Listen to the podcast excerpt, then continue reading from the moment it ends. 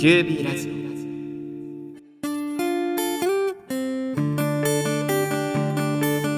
皆さんごきげんよう。女王蜂のボーカルアブです。キュービーラジオ第7回目スタートしました。えー、11月に入りまして皆さんいかがお過ごしでしょうか？私はもう11月かって思うのと同時にまだ11月なんだって思うぐらい本当に濃い毎日を過ごしていて、まあ、超簡単に近況を話していきますと私ね前回収録以降結構なんかいろんなことがあってまずねパリコレでランウェイデビューしました。イエーイ、えー、上海で、えー、ライブをしてきました。なので中国でデビューしました。イエーイ、えー、ニューシングル01先行配信されました。よっしゃー。そして全国ツアー始まります。やったりとか。とにかくあのプロデュースのお仕事もバチバチやったりとか乗馬自体もいろいろなところに出たりフェスもあったりとかもしたので話したいこといっぱいあるんですけどもまた次の回で徹底的につまびらかにしていこうと思いますので今回はこれくらいにしておこうと思います。そして今回はゲストの方をお招きしています。え私たちジョーバチがオープニングテーマを務めます。TV アニメ「アンデッド・アンラック」え主人公を務めていらっしゃいます出雲風子ちゃん役の声優香原萌さんです、えー、香原萌さんなんと初対面なんですけども QB ラジオ出てみたいというふうに言ってくださっていてあの QB ラジオに出たいと直談判をしてくださってるっていうことが私本当に嬉しくてそういうものに早くもなっているということが嬉しくてきっとお友達になれるんじゃないかなってぐらいなんかこう何か話せるんじゃないかなっていう空気がすごくあったので今回こう初対面ですが挑戦としてお呼びしてみました。きっととても素敵な回になるんじゃないかなって今思っています。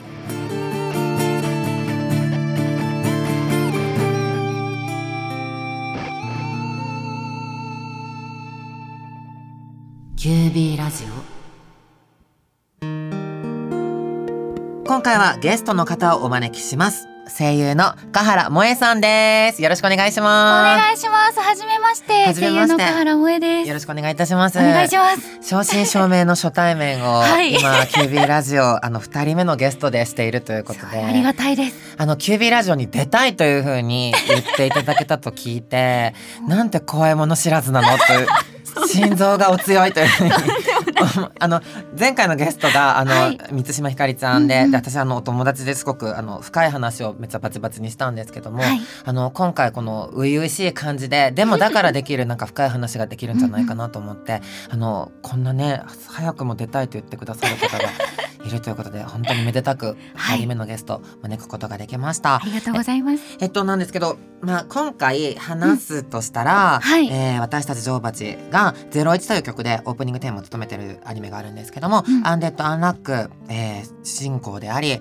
うん、とてもとても素敵なキャラクターを演じてらっしゃるんですけども、えー、川原さんが演じていらっしゃる出雲風子ちゃんという役なんですけども、はい、私アンデッド・アンラックうんすっごい好きで、うんうん、今日全巻持ってきたんですね。目の前にすごいすごいありますよね。そっちも8巻ぐらいあるじゃないですか。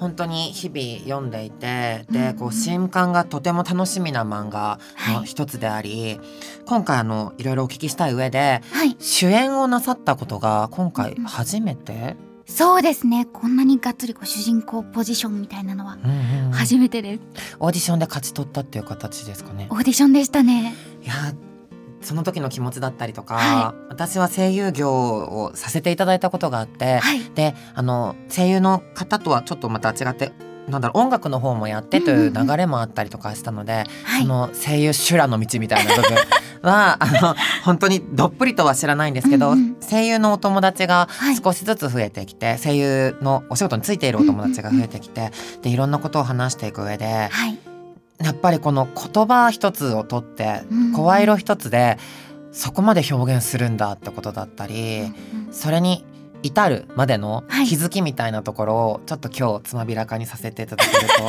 嬉しいなと思ってます。はい。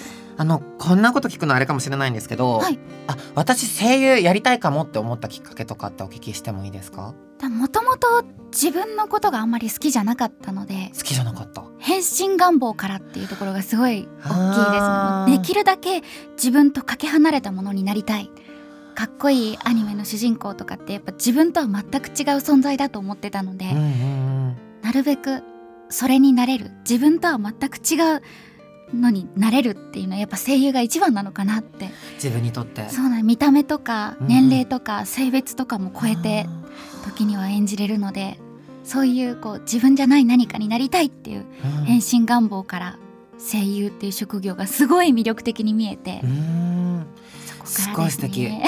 私も最近アンダーターンラックの取材を受けている時に、あの、うんうん。まつわる取材を受けている時に転生願望っていうのをちょうど話してて私はあの曲を出したりビジュアル、まあ、楽曲を出すたびにどんどん転生しているような気持ちになっていて、はい。それこそさっきおっしゃった自分からかけ離れた一番違う角度に行けるっていうのが私にとってはバンドだったんですよね。その変身願望があるってことは はい。あの割とセーラームーンとかお好きなのかなっていうあめちゃくちゃ好きですね。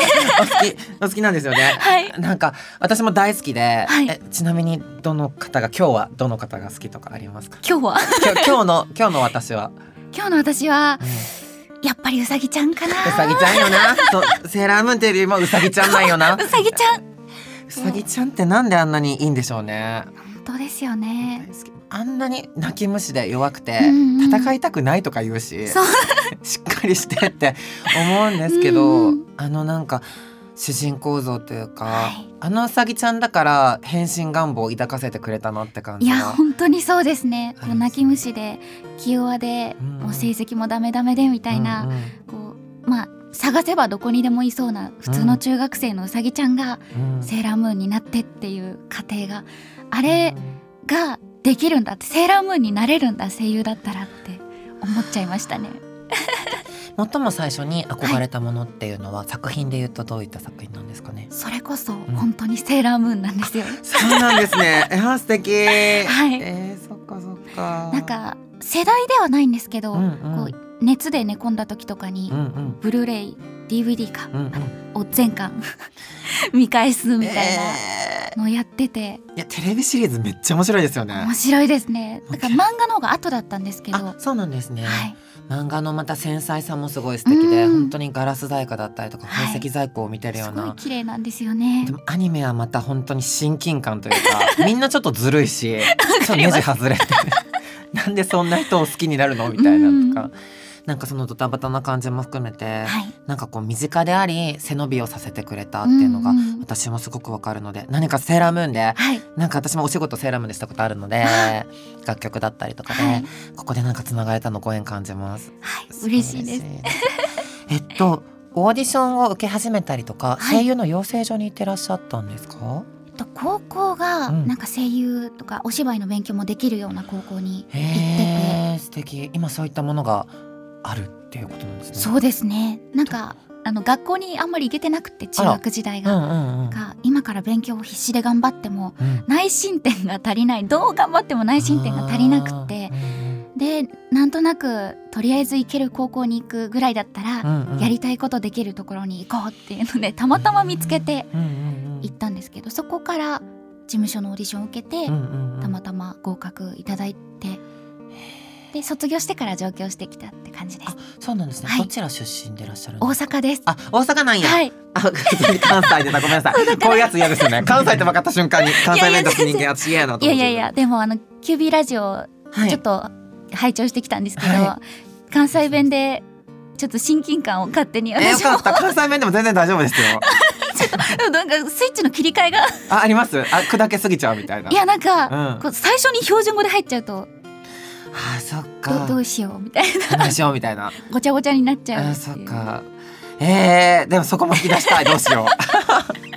すいません欲張りで。ええ。えそっかそっか。じゃああのー当時あのちょっとうん突っ込んだ話になるかもしれないんですけど、はい。あの学校に行けてなかった時も、うんうん。やっぱアニメをすごく見てらっしゃったんそうですね。学校に行けなかったのをきっかけにアニメにもハマったので。うーん。なんか体が弱くて行けなかったのでね。入院したりとかしてる時に暇つぶしでやっぱできることが限られててうん知り合いの人が漫画いっぱい持ってきてくれたりとかうん。でこう配信とかやってるテレビアニメを見たりっていうところからうん深夜アニメっていう存在に。新アニメ。はい。もともと子供向けアニメはすごい好きでうんうんうん。今ペンケースにもアンパンマンがついてるんであすけど可愛いえ推しはちなみにロールパンナちゃんですロールパンナちゃんですえちょっとロールパンナちゃんの話したい。ダメかな。ぜひ。どうなんだろう。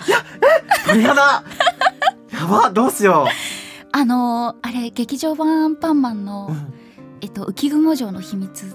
えまだごめんなさい。履修できてないです。ごめんなさい。ロールパンナちゃんがめちゃめちゃ活躍するので。ええっと浮雲城の秘密。わかりました覚えました。ぜひ見てほしいすごい私アンパンマンの,、はい。あの推しはって聞くことも普段ないです。し確かに。あんまないですよね。ないので結構ギャンブルだったんですけど今。あーみたいな世界観がの可能性もあったんですけど。私もロールパンナちゃんすごい好きで。うんうん語り出すとすごく短くパッと話すんですけど ロールパンナちゃんはメロンパンナちゃんがジャムおじさんにお姉ちゃんが欲しいって言って、後から作られた順番が。そうなんです。だからちょっと人造人間味が強くて、うんうんうんうん。でまああじゃあ作っとくねロールパンみたいなの。作ってる時に バイキンマンがパパって来てバイキン草のエキスを入れて、え悪い心も入れちゃおうみたいな感じになったせいで、あの2つ心があるっていうので二面性が。そうハイパーヴィランな部分と ハイパーヒロインな部分はが両方あってで常にそこで葛藤してて。うんうん迷惑かけたくなさすぎて一人 谷底に住んでるっていやーいう寂しいなのに妹のメロンパンナちゃんが「助けてお姉ちゃん」って言ったら秒で駆けつけて作中最強のはいあのリボンでうん新体操みたいな戦いをかっこいいんですよね。かっこいいこう中二心と乙女心両方同時にくすぐってくる感じでですよね。ローラーって言うんですよ。めっちゃやからみたいな。めっちゃ好きなんですよ。え本当に私もなんかロールパンナちゃんを見てると、私もなんかこう後から姉になったって感じがすごく自分の人生であって、うんうんうんでなんかそことちっちゃい頃にすごい紐づいて、うん。あと2つ心があるっていうこともそうだし、うん、常に考えてるっていう感じうんうんうんがあの世界の中であまりに浮いていて。確かにもうすごい好き。えー、嬉しい。お友達になれるかもしれない。えー嬉しい。ですそれはなれるかもと上からですかごめんなさいもうぜひ。いやもうえロールパンナちゃん好きすいません。話がそれそれにそれちゃうんですけど。あでもあのアンデッド・アンラック宣伝担当してるトムスさんは、はい。アンパンマンもアニメーションあ。やってらっしゃるんで多分今。すごいうなずいてる。へえありがとうございます。わからないもうわからない。つながるもんですね、はい。えすごい素敵です。えーあの一個またお聞きしたいんですけど、はい。自分の声質というか私今お話ししてて、はい。アニメ声だなとは思わないんですよ。はい。一切。でもう地声がアニメ声でもっと言えばうんうんうんずっとアニメ声を通してる人もいるじゃないですか。そうですね。その中でなんかこう、うんすごく美しくて本当に鈴を転がしたような 美しさがありながらもアニメ声ではないなっていうふうにん。思った時にはい。自分の声があのアニメの世界になんて言ったらリーチできるんじゃないかというか、うんうん。挑戦するチケットを持ってるんじゃないかって、はい。自分が思ったタイミングってはい。いつ頃って覚えてらっしゃいます、思ったことがなくて私もやっぱ自分の声を客観的に聞いた時に、うん。そんなにこう分かりやすいアニメ声というか、うんうん。声優になれそうって周りから言われるタイプの声ではないとうん思いますし実際言われたこともなかったんで、うんうん。なりたいって声優になろうって決めたのと、うん。なりますってこう周りに言って回うん。り出してから、うん。周りからも声優にもなれそうだねみたいなやっと言ってもらえるようになって。だからあんまりこう声自体がすごく武器だとはいやもちろんいい武器を持ってると思うす すごい武器だと思うんです。本当風子ちゃんの声を聞いた時も、うん。あすごいっていうふうに思った。し何よりも感情表現ですよね。素晴らしいものを感じました。でもおしゃべりしてて、うんうん。あのパッと分かる人っているじゃないですか。そうですね、まあ、絶対声優さんだって、なあーっていう風な人とはまた違う、うんうん。何かその深さみたいなのをすごく感じて。ってなると周りに声優になりたいという気持ちを伝え出してどんどん自分もなりたいって気持ちに肉付けされてってっていうはい。タイミングだったんですかね。そうですね。でやっぱりこう声優になろうと思って、うん。学校とかに行くとそういう、ザ声優さんの卵みたいな声質の可愛い声質とかうん。いる中だとやっぱ自分の声って普通だなとは思って、うん。だからこそ普通の女の子っていうのはそういう人たちよりもできるんじゃないかなってちょっと思ったところからやっぱちょっと自信は。いやすごい。なんか一本槍の人結構多いじゃないですか。うん。えごめんなさいこれ以上悪口になっちゃうかもしれないけど。ま あでもだからこそそういう人はこうハマった時が凄もう無敵ですけどね。ね。なんかその何なんだろう。きっといろんな表現ができる中で今おしゃべべりしてて風子ちゃんとの距離があだからできるんだなっていう距離を感じながらここから少しずつアンデッド・アンラックの話をしていきたいなと思いますすいません。だってこれねこうきっといろいろ話したいことが私たくさんあるんですけども、もうとにかくこの役が決まった時にはい。浮かんだ気持ちというか、うんうん。もう本当に主演が決まった時の気持ちっていうのは、あの私もなんだろう気持ちが分かるような部分もあって。うんうんうん。演歌っていうのと 同時にうわこれチャンスっていうのと同時にうんうん。なんかこううんやっぱ間違ってなかったなっていう、やってきてよかったなっていう気持ちと、あと今回はあのなんだろういろいろなうんいろんな声優さんのメンツの中で、はい。フレッシュな方っていうと河原さんが割とセンターにボンといらっしゃる感じがして主人公としている感じがしてあのでも一歩も引けを取らないというか。嬉しい、うん。なんかすごい素敵です。これがどこから来てるんだなどこから来てるんだろうっていうところを私なりにちょっといろいろ聞いていきたいんですけど、はい、風子ちゃんって基本的にすっごいツッコミ役だし、うんうん感情も常にフレッシュじゃないですか。はい。あの引きこもりの子だったからか、あの外で出たことに対してのリアクションがと常にうん。新鮮で,、はい。で新鮮かつこう大げさではなくて、うん。まあ、叫んでるというか なんだろう。うん基本的に全力が多いというか、うん。し泣き虫だしそうですね。それこそうさぎちゃんじゃないけど そういった時の大変さというか、は泉を急にこう沸騰させうんうるん。ものって、はい。大変かどうかまあこれが仕事なんですけど どういった気持ちでやってらっしゃるんだろうなって興味があって。うん。まあでも最初はすごく叫ぶシーンが多いっていうところでやっぱうん。大変そうだなって思思ってたんですけど、やっぱりこう一人で挑むオーディションと実際に収録が始まって、うん他の声優さんと生の掛け合いができるのとでは全然違って、うんうんなんかこうオーディションの時はもうとにかく今出せるいっぱいいっぱ最いをこうもうバーンって本当に そうやるだけ。うん。でなんかもうこうリアクションがどうとかうんうん。かかってきた言葉がどうとかはとりあえず一旦置いといても本当に出せるものを出すしかないぐらい一生懸命といううん。か、もうまっさらな状態で挑んでっていうところからだったので、うんそれこそ本当オーディションの合格の電話で知らせをいただいたんですけど、本当に？みたいな。本当本当ですか？って全然実感なかったので、うん。収録が始まってそのアンディとの掛け合いとかうん。やっていく中で、アンディがこうやって言葉をかけてくれるから風子ちゃんは自然と感情が大きく出たりとか照れたりとかっていううん。そのコロコロと変わっていけるのかなってすごい思いました。すっごい素敵。そのなんでしょうラリーといううかん、やっぱ一人じゃないから素敵。一人じゃないから素敵。私あの「伊能」っていう作品で、はい。あのアニメのあの作品であの声優をやったんですけども、はい。その時にあの森山未来氏うんうんうん。と、あの俳優さんの森山未来氏と一緒にダブル主演やってでその時に本当に仲良しやからうん彼としか一緒にブースに入ってなくて、うん。本当はコロナ禍じゃなかったらみんなで。そう。そうですよね。ラリーして「うおー!」とかなんか 今皆さんがなんだろうやってらっしゃるそしてコロナの前にあったこととかって、あたなんかこう楽しそうだなって思いながら 本当スパルタで私たち個人レッスンずっと「いける？あったまったいける!」みたいな 「もっといく!」みたいななんかこうみんなで作ってるアニメーションの中にうん孤独だけどつながりますようにっていう感じでボトルメール出すみたいなうんうん感じが私の中ではあったのでなんかそのラリーを皆さんとしてるっていうのが少し羨ましいような憧れがあります。ちょうど本当タイミングが良くって、うん。アンデッド・アンラック以前の作品だとやっぱ最大でも4人とかだったので、このアンデッド・アンラック収録進んでいく中で徐々にみんなと録れるようになっていって、本当にこう、まあ、ベテランとか中堅の声優さん。ばっかりの中にうん入れるっていう環境もすごくありがたいので、そんな中で生の声を聞けるっていうのがすごい貴重で。でアンディ役の中村さんとかもはい。一緒に撮れるようになってからはこう、マイクに対してやっぱ声は届けるけど、私がいる側にちょっと体を向けてくださったりするんですよね。そうするとやっぱ息遣いとかがより違いそう。違うし、うん。やっぱこう風子に向けて風子を演じてる私に向けて声を飛ばしてくれてるっていうのをすごいそういう気遣いも感じてよりこう先輩たちに身を委ねながら全力で風子はできたなって思います。すっごい素敵。かっこいいですね。かっこいいです。いやーかっこいい世界。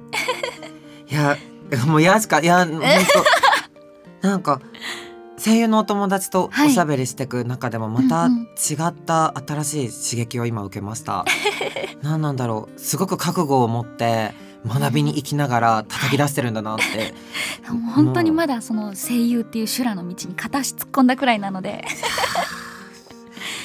またまたって言いたいけどそれも失礼なのかなって今思っちゃった。いやもう本当今から揉まれに行きたいですねかっこいい。これからどんどん覚悟の人ですね。いやいやいやそりゃ KB ラジオ出たいって言ってくださるわ。いやもう素敵です。いやもう話したいこといっぱいあるので、ううんんちょっと聞いてみたいなって思うんですけど、はいうんこれ初めて聞くかもあの本当にはい私たちが今回アンデッドアンラックの主題歌としてオープニング主題歌として「ゼロイチという曲を書いたんですけども、はこの「ゼロイチっていう曲を聴いていただいた時のはい初めての感想を目の前で初めて聞いてみたい。私初めてこの「ゼロイチを聞いたのが、はい、アフレコで使う素材の VTR に実は入ってたのがきっかけで、まあ、入ってないことの方が多いんですけど、うん。真っ黒の画面にうんうん。白文字で OP って書いてあるあー だけの無音の時間が VTR に大体あって、どだから毎回飛ばしちゃうんですよ。うんうん。で自分がチェックする場面を見るんですけどね。ある日突然その真っ黒画面に OP って書いてあるうん。後ろで急に「チャラララ」って聞こえてきて「え？みたいな。音曲楽入ってる。そこからもうでも本当第一声からうん。だから知らなかったので、うん、そうですよね。だからそれを聞いて「うわ女王蜂だ! 」女王蜂だ女王蜂だ！ちゃんと聞いちゃいましたね。えー、嬉しい。そそこからだったので。で、まあ、配信されて、うん。フルを0時ぴったりにダウンロードしたんですけど。なんかそこで初めて歌詞をちゃんと見れたので、うんうん。じっくり歌詞を見ながら曲を聴いてう、ん。こうなんかなんだろうこうどのキャラクターにも当てはまる歌詞がすごくあるなって思ってもともとこう女王蜂の曲を一方的に聴く側聴いてるだけの側だったのでうんこう作品に寄り添う力というか女王蜂の音楽だけどうん。そのタイアップとかでやる作品にも絶対に寄り添った歌詞とかうん。曲調でやってる印象がすごく強かったので、アンデッド・アンラックでもあこの歌詞は誰のことを歌ってるのかなとか、うん。なんかあここの部分このキャラクターにもこう、なんでマッチする部分あるなとかそ,、の中でもやっぱ女女王蜂としての多分メッセージ性っていうのもすごくたくさん散りばめられていて、嬉し本い音楽だけでも楽しいし、うん。作品と合わせてみ聴いてもすごいいろんな魅力がある曲だなって思ってありがとうございます。最近一番聴いてる曲ですゼロイチが。でもヘビロテしてる人すごく多くて、うん。私もすごい毎日あの今はあのライブでもやるので、い。すごく毎日聞いてるっていうのもあるんですけど、うんうんうん。なんだろう意外と「ゼロイチってはい。私結構アンデッド・アンラックは当時お話しいただいた時に多分うんうんうん。13巻まで出ていて、はい。で13巻まで読んだ上で書いたんですけど、今思うと最新巻まで、うんうん。最新巻のことを歌ってるのかなっていう瞬間がうん。あって私結構あるあるなんですけど、はい。なんか予期しなかったとこまで書いてるというか 本当はでも毎度最高なっていう風に歌詞を、あのサビで入れてるんですけど、うんうん。いいね最高だっていうことをうんうんうんあんまり意識実はしてなかったんですよね。うんでも多分読んでくにつれてそうですよね。こういうことかなと。そう。ああれ？あでも多分アンディだったらこういうっていうのも入ってるけど、もうもうちょっと違う目線で書いちゃってるから、うんなんかこう割と無意識で書いたっていうことが実はこのキャラクターとつながっていたっていうことだったりとか、なんかそういった本当に無意識で書くんですよね。すごい。だからだからなんかこう見こなんいた子というか ちょっと、うん、作品世界とリンクの仕方っていうのがうん今回すごいすごいことができたんじゃないかなと思った中ではい。本当にそんなにこんな風に作品世界で戦ってらっしゃる方に言っていただけること本当心から嬉しく思います。えーここからなんですけども、うんもううんあと少ししか喋れないので早い。早いですよね。ちょっとセッション的にはい。私今全巻あるんですけどアンデッド・アンラック、私はアンデッド・アンラックをね読んでほしいのもっともっといろんな人に。でい読んでらっしゃるから見て私5巻2巻持ってるからね。わかる？やばくない？空いてない5巻があるの。あら。だからこれは多分間違えてるの。間違えてんだけど多分当時あの5巻まで買ったのかな？で、うんうん。新刊出てるわと思ってこういうのを買ったりとかする癖があって、うんダブルっていうのが私多いんですよ。なんか なんで持ってきとんねんけどやばこれも今気づいたもん。なんかアンデッド・アンラック読んだ時に人を諦めてないなっていうのがすごい嬉しくて、人を諦めないっていうことが私はすごい大事だと思ってるんですよ。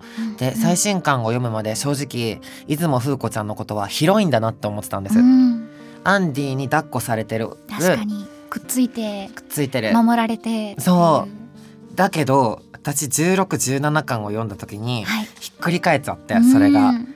出雲風子ちゃんが私は今好き一番。嬉しい。世界の中で。なんかこうやっぱ戦ってる部分だとアンディが表に出て風子ちゃんはこう、くっついて運ばれてっていう感じなんですけどなんか個人的な解釈では、うん。アンディの精神的支えといううか、精神的には風子ちゃんの方がこうアンディにとって大きい存在になってるんじゃないかって思う部分がすごくあって。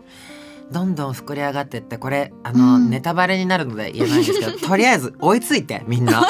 ぜひ見てほしいですね。な最新。刊まで読んでいただいた時になんだろう。うん大きい話だなと思って、うんなんか読み進めれば読み進めるほどになんかままだ面白くなるみたいな。さらにみたいな。また来たみたいな。こっからまだ。面白くなるの？すごいっていう。なんかしかもあこのキャラクターってこんなこと思ってたんやとか、いっぱい見えてくる。なんかこう言い方あれですけど死にキャラがいないんですよね、どのキャラクターもやっぱすごいこう好きになれる要素というか共感できる部分があったりとかするので、うん。もう女王蜂ファンの方は01きっかけにアンデッド・アンラックにもハマっていただいて読み進めた上で01フルで聞いてほしいです。ね。ねどういうことってなると思う。未来予知。本当に。大丈夫って。私も怖くなるぐらい あーって思うんですけど、い、やはい本当に、うん、作品が、うん、もっともっとなんだろう。自分の中でも今回やれるべきことができたなっていうことがとても強くて、はい。毎度あるんですけども、うんうんこの「アンデッド・アンラック」がこれから続いていく中でこの「01」っていう曲が最初にオープニングを担当させていただけたっていうことを、うん。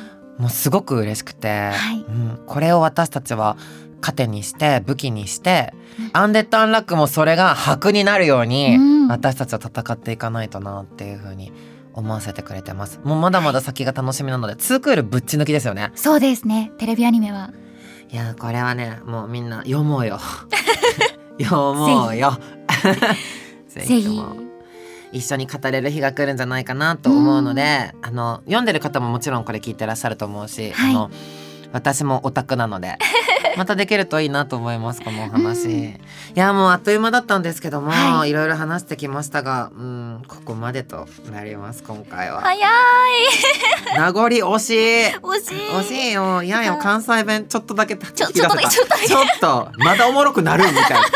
あそこだけ引き出せたけど。いやラジオ始まる前にうん「ああぶちゃんさんですか?」って言って「あぶちゃんでいいよ」って言ってもらったのに一回もあぶちゃんって言わなかっあ本当ですよねごめん私もったいない。ごめんでも質問とかあります？私なんか私ばっか質問しちゃったから。たいやいやもう全然。ねどどうしよう。じ時間。あ全然。一一二も一二も。一二も。はい。うん。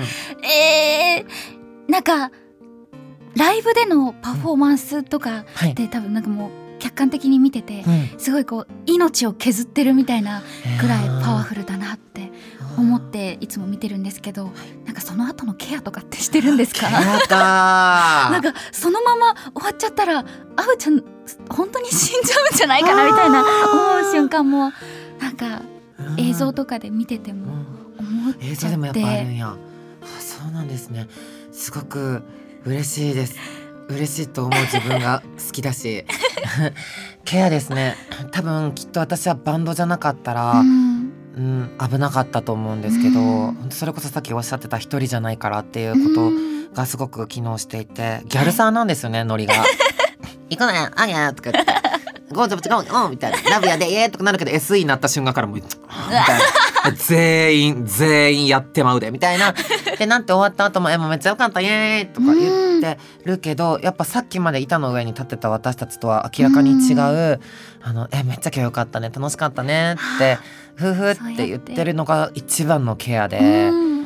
でもそんなんだろう。人間やめちゃうので、なんか人間に戻ってるつもりもないんですけど、なんかこの世にいる意味そしてここに来ている意味ってこの人たちが好きだからっていう、うん、うん、もちろんステージ本当に大好きなんですけど、うん、うん、ケアはそこかなっていう命綱があるからかな。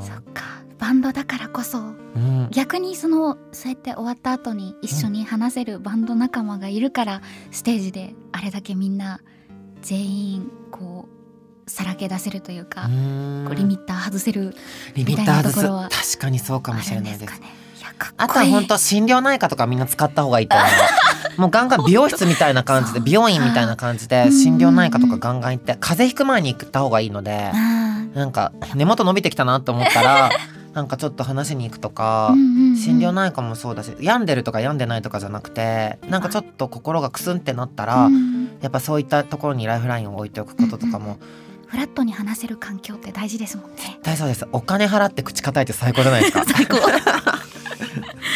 もう本当安心して何でも話せるから、うん、友情はやっぱりこう聞いてくれてありがとうが来ちゃうんですけど、うん、それがお仕事の人を持つっていうことはもう本当にやっぱ演技しててちょっと心の持ち出し多い瞬間もあると思うんですよ。はい。なんかお家帰ってどこが傷ついてるかわからないけど、ちょっとささくれ立つ瞬間とかもないとここまではできないから 風子ちゃんもきっと。なんかそういったものは本当に気軽に使ってるっていうのはあります。すごいいやでもやっぱステージでのあれ本当にかっこいいなと思っていつも見てるので。逆にこう普段のあぶちゃんみたいなのをこう、直接お顔見て見れたのもめちゃめちゃ特権だなと思って。やっぱり帰りしてます？いや帰りはしてないと思うんですけど、うん。うん、なんかこうやっぱステージのインパクトがすごく強いので、うん、なんかこんなに気さくで可愛らしい方なんだっていう。アンデッドアンラック出てよかった そう私結構いい子なんよな。自分で言うえなんかこう気さくって言ってくれたのすごく嬉しいなと思う。いやなんか本当にロールパンナちゃんで秒の打ち解けを私は見て 出てしまったんですけど。い。ややっぱこう、うん、私も心削ってるっていうのはちょっと私はちょっと違うなって思うんですが、心燃やしてるなって思いますし、なんか今回こうやってご縁でお会いできたの嬉しいので、はい、またライブだったりとか、はい、もうお気軽にあもうそれこそちょっと 危険危険なレベルなことしてるので。いやいや。いや本当に体感しに来ていただけたらなと思います、はい、まだまだ続くと思うんですが収録はまだ続いていらっしゃいますか？収録も終わりました。あ終わったんですね、はい、お疲れ様でした。じゃ次の作品に向けてまたオーディションだったりとか、ね、また次も決まってらっしゃると思うので、うん、本当にここからね、はい、謎の暖冬が来るんですよね。あったかい冬が来たりとか、えー、なんかちょっとねちょっと現話しちゃったんですけど なんかちょっと今年なんかね謎の天候続くのでお体お気をつけて、うん、またお気をつけください。お会いできること楽しみにしてます、はい、今日は来てくださってどうもありがとうございました。こちらこそありがとうございました。今日のゲストは声優の香原萌さんでした。本日はありがとうございました。ありがとうございました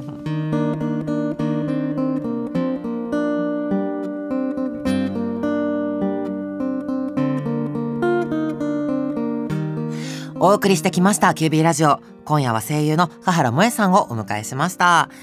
とても素敵な方でした。やっぱなんだろう。こんなに静かに熱くて。で全部めっちゃ考えてて、うん、全部が糧なんだろうなって。そしてなんかこう何の言葉を交わしてても思いやりっていう裏地が絶対ついてて。